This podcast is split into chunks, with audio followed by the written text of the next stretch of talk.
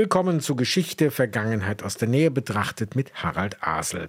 Königshäuser gehen eigentlich immer, auch ehemalige, wenn sie nicht gerade mit öffentlichen Stellen um das rechtmäßige Eigentum von Kulturgütern streiten. Und die meisten royalen Herrscherhäuser in Europa haben eh deutsche Wurzeln, heirateten meist Töchter des Hauses Sachsen, Coburg und Gotha, ja überall, wo eine Prinzessin gebraucht wurde. In wenigen Tagen wird Charles Philip Arthur George Windsor, besser bekannt als König Charles III., gekrönt werden. Windsor heißt die Familie erst seit dem Ersten Weltkrieg, davor, Sie ahnen es, Sachsen, Coburg und Gotha. Diese Krönung wird vermutlich ein weltweit mit Interesse aufgenommenes Ereignis werden. Doch was verbirgt sich hinter dem Glanz? Manchmal Talmi. Ein Blick in die Geschichte könnte Charles eine Warnung sein. Als vor einigen Jahren in Hannover die Personalunion zwischen der Insel und dem Land an der Leine mit einer Ausstellung gefeiert wurde, verwies der Kunsthistoriker Thorsten Smith auf eine ungewohnte Sparsamkeit im 18. Jahrhundert. Diese Krone ist für Georg I. angefertigt worden. Ähm, sie war auch über alle fünf Herrscher hinweg im Einsatz. Die Steine fehlen ja tatsächlich. Die Steine, die auch für Georg I. erst äh, Glas waren, sind dann für Georg II. als Edelsteine eingesetzt worden. Und es war dann durchaus üblich, dass man die Steine weiterverwertet hat. Ähm, und das hat dann tatsächlich Victoria gemacht. Also die Steine, die hier jetzt fehlen, sind dann in die nächste Krone eingearbeitet worden. Das könnte Charles gefallen, wie auch ein weiteres Objekt, an dem manche Besucher der Schau, als die Royals aus Hannover kamen, achtlos vorbeigingen. Dieses Objekt gehörte Georg III., der von 1760 bis 1820 auf dem Thron saß. Er besuchte seine Territorien auf dem Kontinent aber nie. Ein goldener Eierkocher mit dazugehöriger Sanduhr, ein Bunsenbrenner hat also unten für die nötige Hitze gesorgt. Er gehörte Georg III., der ja, sich selbst ein Stück weit ja so darin gefallen hat, sich als Familienmensch zu inszenieren mit seiner Frau, mit der Königin und den Töchtern. Und dass das natürlich dann trotzdem nicht so bürgerlich war, das sehen wir an diesem wunderbar und gleichzeitig auch exotischen Exponat. Er wird als Windsor Milkman karikiert oder hat eben den Spitznamen Farmer George. Er zeigt sich beim abendlichen Spaziergang. Fast alle seine Kinder haben ja Deutsche geheiratet. Nur eine hat sich verweigert und der haben wir oben das Blatt gewidmet. Das ist Mary, die nicht German Sausage wollte, sondern lieber englischen Kloster. Käse aber sprich den Herzog von Gloucester bevorzugt hat. Sagt die Leiterin des sehr sehenswerten Wilhelm Busch Museums für Karikatur und Zeichenkunst Gisela Vetter-Liebenow. Käse, da war doch gerade was beim königlichen Besuch in Brodowin. Aber Vorsicht, Georg III. verfiel im Alter einer Geisteskrankheit.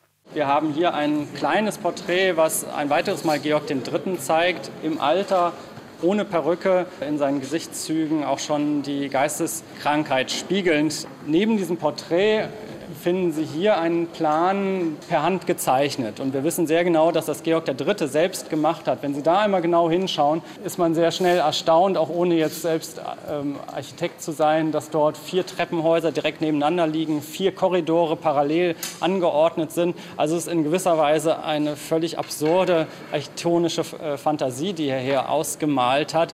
Personalunion heißt ja zwei unabhängige Länder verbunden durch einen gemeinsamen Herrscher. Das war zwischen England und Hannover zwischen 1714 und 1837 der Fall. Dann bestieg Queen Victoria den Thron in London, aber in Hannover durften nur Männer die Erbfolge antreten. Zu den für die Öffentlichkeit wichtigen Elementen der Krönung gehört die Fahrt in der Kutsche.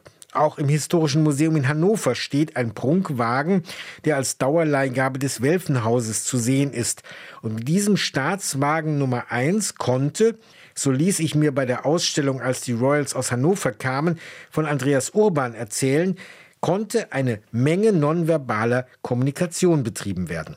Er steht zunächst einmal für die Personalunionsverbindung Großbritanniens und Hannovers die ja einzig und allein durch die Person des Herrschers hergestellt wird. Das Bildprogramm, die Verherrlichung Britannias beispielsweise, die Preisung des Landesreichtums, also Gewerbes, Landwirtschaft, Handel, Wissenschaft, stehen dafür.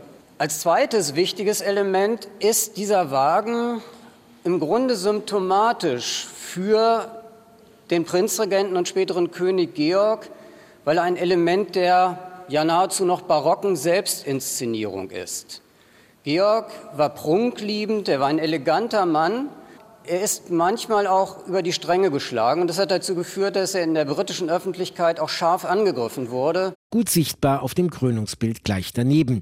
Auch Georg setzt sich wie Napoleon die Krone selbst aufs Haupt in einer Zeremonie, die teurer war als die des Korsen 1804, bezahlt aus den Reparationszahlungen des besiegten Frankreich. Georg hat diesen Wagen ganz gezielt 1814 nach Hannover geschickt, weil er damit natürlich auch klar machen wollte, dass die Welfenherrschaft nach einer Zeit der zehnjährigen Besetzung durch französische Truppen, die auch einen Hauch von Freiheit, Gleichheit und Reformen hier in diese Stadt und in dieses Land gebracht hatten, dass er die Herrschaft in diesem Land wieder antritt und dass die Welfen wieder präsent sind. Es ist also auch ein politisches Symbol, ein politisches Zeichen gewesen, diesen Wagen 1814 nach Hannover zu schicken.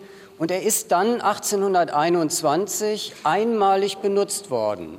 1821 besucht Georg IV. sein deutsches Land, im Übrigen als erster Welfenkönig seit 66 Jahren. Und er zieht in die Stadt triumphal ein durch das Steintor. Aber das macht er nicht in dem Wagen, er sitzt nicht in dem Wagen, sondern wie es Herrschersitte ist, er sitzt auf einem Pferd. Wie kam es überhaupt, dass die Nachfahren der Kurfürstin Braunschweig-Lüneburg, Sophie von der Pfalz, also einer so weit hinten in der Thronfolge stehenden Person, bis heute Britanniens Monarchen sind? Die Beantwortung führt uns mitten hinein in die konfessionellen Streitigkeiten des 17. Jahrhunderts.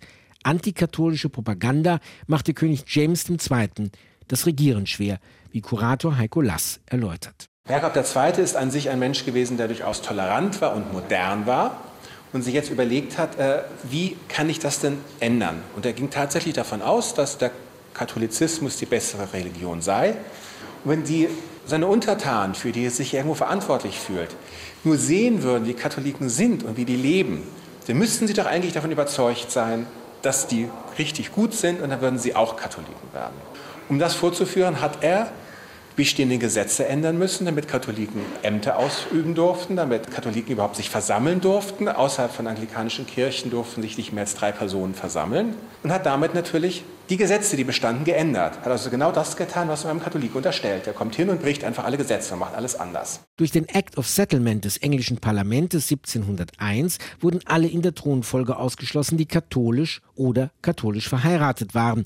Und das war die Chance für den Sohn der Sophie, für Georg Ludwig, der 1714 den britischen Thron bestieg. Werbung hatte die Familie kräftig für sich gemacht, im Krieg, bei der Jagd und durch die Oper in Herrenhausen.